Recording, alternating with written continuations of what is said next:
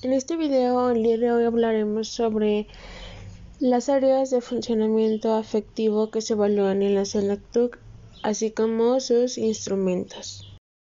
Este es un ámbito que con demasiada frecuencia dejamos aparcado y olvidando para no tener que abordarlo. Basta decir que sí existe un aspecto intrínseco en el ser humano que difícilmente puede anularse es la capacidad para sentir y amar independientemente de la edad que se tenga. El sexo en la edad avanzada está lleno de tópicos y de mucha ignorancia. El envejecimiento es un proceso fisiológico, no una enfermedad, por lo que la aproximación al sexo de cada persona no depende directamente del hecho en sí de cumplir años, sino de la manera en que la haya vivido y disfrutado su propia sexualidad. Las personas que gocen de buena salud y les guste el sexo seguirán disfrutando de él, buscando conductas alternativas pero igualmente satisfactorias.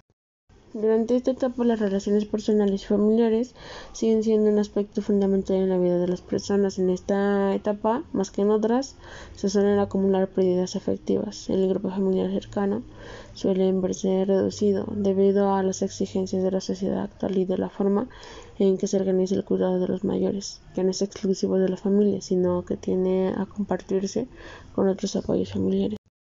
De igual manera, la estabilidad afectiva con la que llegan las personas a la vejez tampoco es igual en todos los individuos, sino que va a depender de lo que hayamos ido sembrando por el camino, de los hábitos saludables que hayamos tenido, de las relaciones interpersonales que hayamos mantenido y de la propia sensación de haber disfrutado la vida.